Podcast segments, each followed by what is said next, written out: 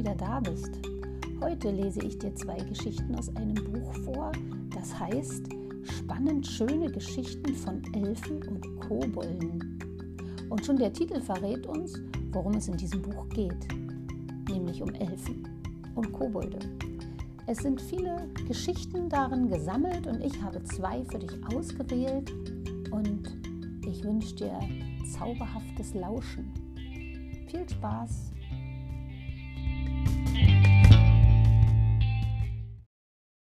Der Elfenbriefkasten von Philip Steele.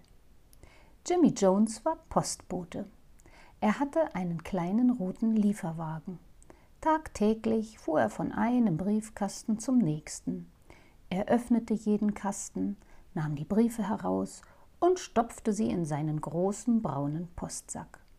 Der letzte Briefkasten in der Runde lag am Ende einer langen, einsamen Straße. Er war in eine Ziegelmauer beim wilden Wald eingebaut. Efeu und Winden überrankten ihn fast, die Brombeerbüsche wucherten ihn zu und überschütteten ihn im Frühling mit ihren Blüten. Ich weiß nicht, warum ich ihr überhaupt noch nachsehe, brummte Jimmy jeden Nachmittag, wenn er zur einsamen Straße kam. Niemand wirft hier jemals einen Brief ein. Dann schaute er die Waldbäume ein und es wurde ihm ganz kalt. Hier ist es aber auch richtig schaurig, brummelte er und beeilte sich mit seinem Wagen wieder in die Stadt zu kommen. Jimmy wusste nicht, dass der Briefkasten am wilden Wald schon über hundert Jahre alt war. Als er errichtet wurde, war die Straße sehr lebendig gewesen. Jeden Tag quoll er über vor Briefen in die Stadt und in fremde Länder vor Postkarten und Geburtstagskarten und Weihnachtskarten und Rechnungen. Doch dann wurde die große Straße gebaut. Niemand schlenderte mehr die kleine Straße entlang. Niemand spazierte mehr durch den wilden Wald. Bald war der Briefkasten vergessen. Eines kalten Winters schneite es nun Tag um Tag, ohne dass ein Ende absehbar gewesen wäre. Dicke Schneeverwehungen bedeckten die kleine Straße. Jimmy Jones blieb im Postamt beim Kamin sitzen und kümmerte sich nicht um den einsam gelegenen Briefkasten. Doch zum ersten Mal seit Jahren interessierte sich jemand anderes dafür.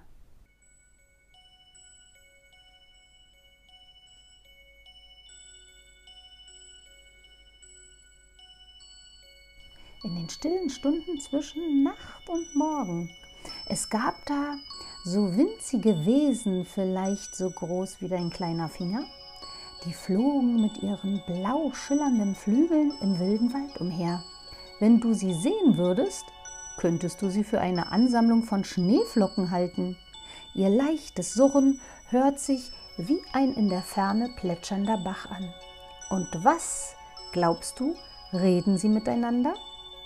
Elfen sind darin eigentlich nicht ganz anders als wir. Wenn sie auch kleiner sind, so reden sie doch genau wie wir über das Wetter. Dieser Nordwind bringt mich noch um, murrte Elidir und rutschte dabei an einem Eiszapfen hinunter. Arabella nickte, schlug mit den Flügeln, um sich warm zu halten. Der wilde Wald ist im Winter kein angenehmer Ort für uns Elfen. Wir bräuchten ein richtiges, gemütliches Zuhause, wie die Menschen, ein Dach über dem Kopf und eine Pudelwärme dazu, sagte sie. Ja, so richtig kuschelig, fügte Kristalline träumend hinzu. Genau in diesem Moment bemerkte Elidir den alten Briefkasten. Auf Zehenspitzen schritt er durch den Schnee darauf zu und flog dann hinauf zum Einwurfschlitz. Schließlich riskierte er einen schnellen Blick nach innen. Tatsächlich, es war warm und gemütlich im Briefkasten. Kommt her, pfiff er den anderen zu, schaut euch unser neues Zuhause an. Ein paar Tage später war Jimmy Jones wieder in der Stadt im Postamt. Er schlürfte gerade gemächlich mit seiner Kollegin, Frau Kratzkitt, eine Tasse Tee. Es schneit immer noch zu arg. Ich kann nicht hinaus, sagte er. Der wilde Wald ist seit Tagen von der Welt abgeschnitten. Frau Kritzkritt schüttelte den Kopf. Es lohnt sich sowieso nicht, dorthin zu gehen, oder? Niemand benutzt den Briefkasten. Warum verschließen wir ihn nicht fest und vergessen ihn einfach? Was mich betrifft, könnte man die ganze Mauer einreißen, sagte Jimmy, während er den Tee von seiner Untertasse schlürfte. Der wilde Wald ist doch nur Zeitverschwendung. Wie es nun so geht, war zufällig eine der Elfen vom wilden Wald an diesem Nachmittag in die Stadt geflogen. Kristalline hatte in dieser Woche Zahndienst. Sie flog von einem Haus zum anderen und sammelte die ausgefallenen Milchzähne der Kinder ein und legte ihnen dafür Geldmünzen unter das Kopfkissen. Gerade als Frau Kratzkit und Jimmy sich unterhielten, kam sie an der Post vorbei. Was? Sie wollen den Postkasten schließen, der jetzt Ihre neue Wohnung war? Auf dem Rückflug froren Kristallines Tränen auf den Wangen fest. Sie schlüpfte in den alten roten Briefkasten. Die Elfen lebten in England und dort sind die Briefkästen rot. Und sie erzählte den anderen, was sie gehört hatte. Man muss etwas tun, sagte Arabella. Wir müssen unser neues Haus retten. Und sie steckten die Köpfe zusammen, um einen Plan auszuhecken. Nach 14 Tagen begann der Schnee zu schmelzen. Die Straßengräben füllten sich mit Wasser. Jimmy Jones konnte wieder mit seinem Wagen aus der Stadt herausfahren. Pfeifend fuhr er zum wilden Wald. In Zukunft komme ich hier nicht mehr her, sagte er zu sich selber. Wenn wir diesen alten Briefkasten verschließen, bin ich immer eine halbe Stunde früher zu Hause als jetzt. Er stellte das Auto ab, ging zum Briefkasten hinüber. Er hatte dabei so ein seltsames Gefühl, als ob er beobachtet würde. Ach, was war das für ein ungeheuerlicher Platz. Jimmy steckte den Schlüssel ins Schloss und öffnete die Klappe. Der Kasten war voller Briefe. Jimmy traute seinen Augen nicht. Umschläge in allen Größen und Formen kamen ihm entgegen. Jimmy schaute sie durch. Sie waren alle korrekt adressiert und mit einer Briefmarke versehen. Einige Namen waren immerhin etwas ungewöhnlich. Königin Erika von den öden Bergen oder Oberzwerg vom schwarzen Wald, Ann Mirabelle vom Sternnebel, las er da, und so ging es jeden Tag. Jimmy Jones füllte seinen Postsack mit Briefen aus dem wilden Wald. Tja, tut mir leid, Jimmy, meinte Frau Kratzkit eines Tages, wir können den Briefkasten am wilden Wald wohl doch nicht schließen. Er ist immer der vollste in deiner ganzen Runde.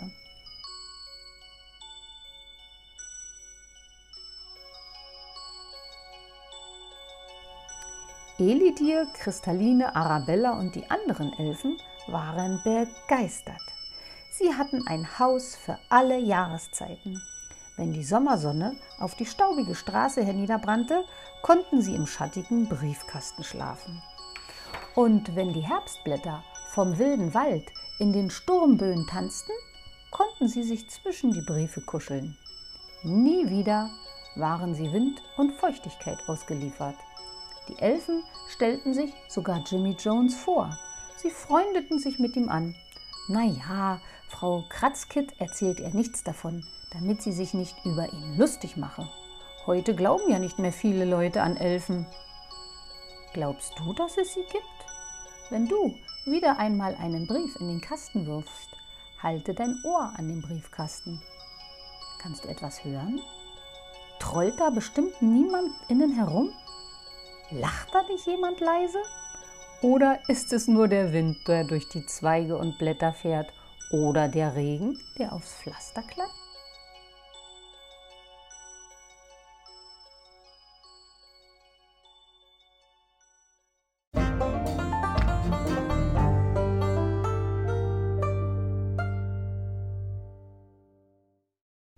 Die Kobolde von der Backsteingasse von Philipp Steele.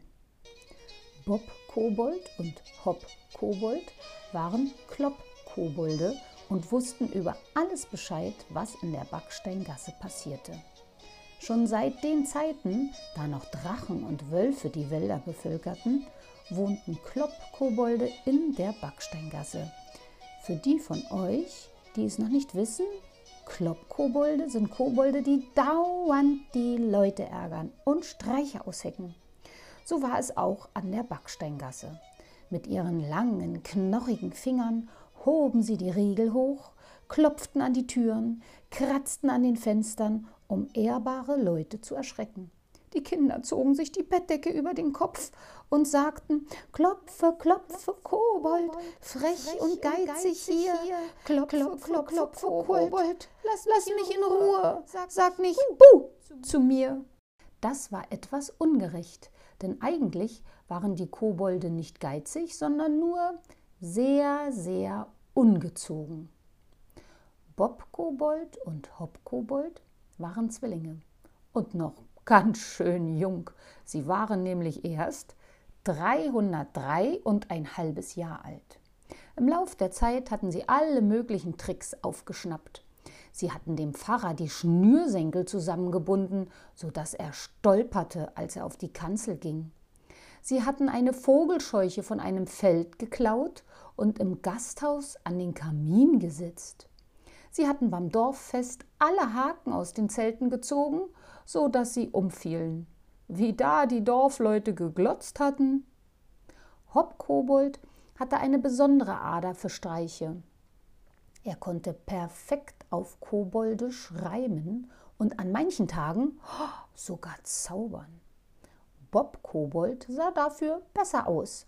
Er hatte die rundesten O-Beine, die spitzesten Ohren und die funkelndsten Augen von allen.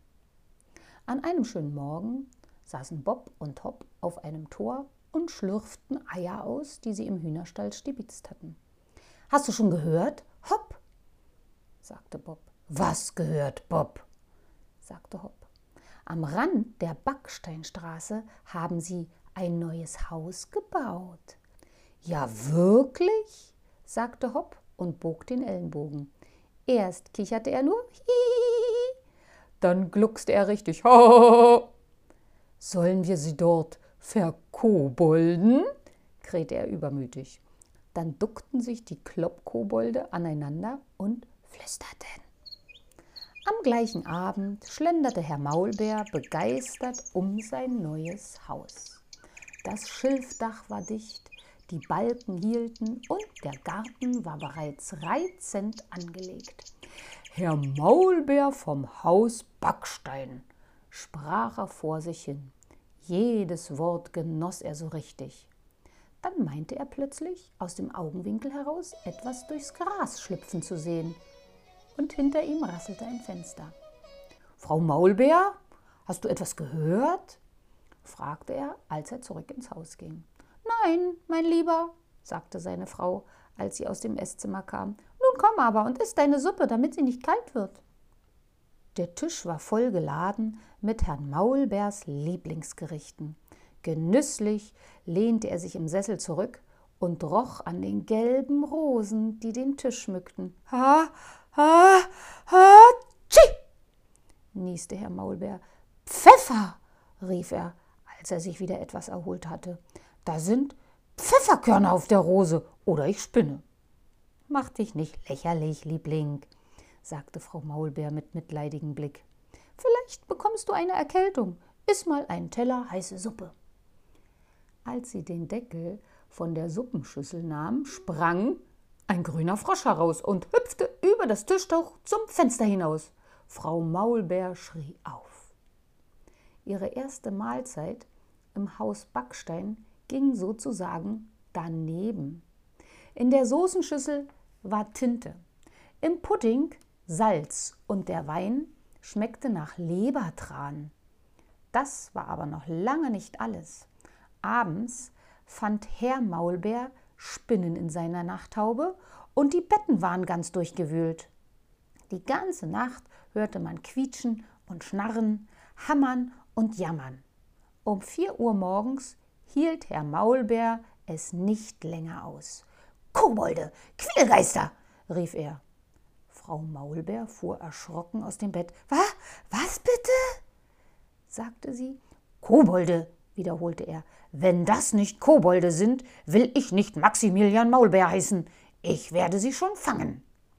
Herr Maulbär zog die Hausschuhe an, warf sich den Morgenmantel über und schlich die Treppe hinunter. In der Speisekammer brannte eine Kerze. Leise pirschte er sich an. Bob Kobold und Hopp Kobold saßen breit grinsend auf einem Fass mit Aprikosen. Blitzschnell knallte Herr Maulbär den Deckel drauf und hatte sie so im Fass gefangen. Er trug sie auf seiner Schulter in den Garten und warf sie in den Brunnen. Ha, das ist ihr Ende, triumphierte er. Doch er wusste nicht sehr viel über die Lebensweise von Club-Kobolden und Plagegeistern. Für sie sind Brunnenschächte nämlich eine nette, gemütliche Wohnung. Genau das Richtige als Wohnung, freute sich Bob Kobold, kroch aus dem Fass und setzte sich auf einen hervorstehenden Stein. Trautes Heimglück allein, fiel Hopp Kobold dazu ein. Er spuckte gerade einen Aprikosenstein aus. So lebten die beiden für viele Jahre glücklich im Brunnen von Haus Backstein und waren so mit Aufräumen beschäftigt, dass sie kaum Zeit für irgendwelche Streiche hatten. Auch heute sollen sie noch dort leben. Jetzt sind sie allerdings alt und grau und verschlafen die meiste Zeit. Nur ab und zu hören Besucher des Hauses noch Klopfen und Schlagen in der Holzverkleidung oder rasselnde Fensterläden in windstillen Nächten. Und immer noch ziehen sich die Kinder im Dorf die Decke über die Köpfe und sagen, Klopfe, klopfe, Kobold, frech und geizig hier. Klopp, klopp, klopp, klopp, Kobold, lass, lass mich bloß in Ruhe. Sag nicht Buh zu mir.